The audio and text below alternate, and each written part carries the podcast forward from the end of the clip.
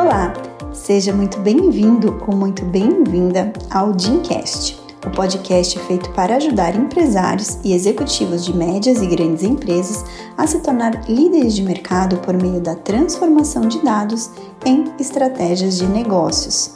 Eu me chamo Letícia Amaral, eu sou sócia da Amaral e Asbeck Advogados e, em comemoração aos 30 anos de atendimento ininterrupto às praticagens, no episódio de hoje falaremos justamente sobre o que é praticagem e no que consiste as sociedades de práticos. Seja muito bem-vindo, está começando o nosso episódio do Dreamcast.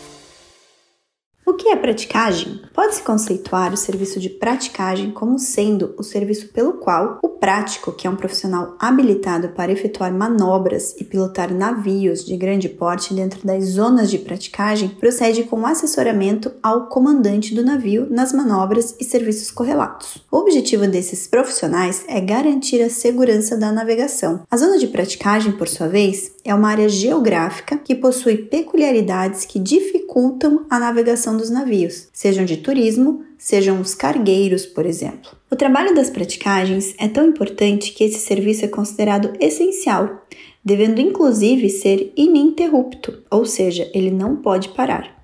Tudo para garantir que todos os navios cheguem em total segurança nos portos, não só do Brasil, mas de todo o mundo. Que tipo de atendimento prestam as praticagens?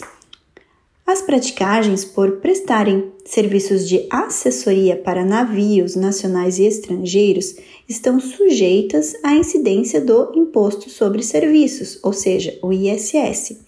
Além disso, são empresas que possuem faturamento alto, o que poderia atrair alta carga tributária de imposto de renda, PIS, COFINS e contribuição social sobre o lucro líquido. No entanto, com um bom planejamento e governança tributária, é possível gerar uma boa economia para essas empresas. E não é só isso, existem várias oportunidades de recuperação de tributos em razão de exigências fiscais, ilegais e inconstitucionais. A depender da situação, essa recuperação de tributos pode ser feita tanto pela via administrativa, que geralmente é muito mais rápida, quanto pela via judicial. Além das questões tributárias, a prestação de serviço de praticagem envolve alto risco ambiental, civil e penal, o que exige monitoramento constante desses riscos para o fim de traçar estratégias para eliminá-los ou, ao menos, mitigá-los. A implementação de um bom programa de compliance é capaz de identificar todos esses riscos de forma contínua, de mapeá-los,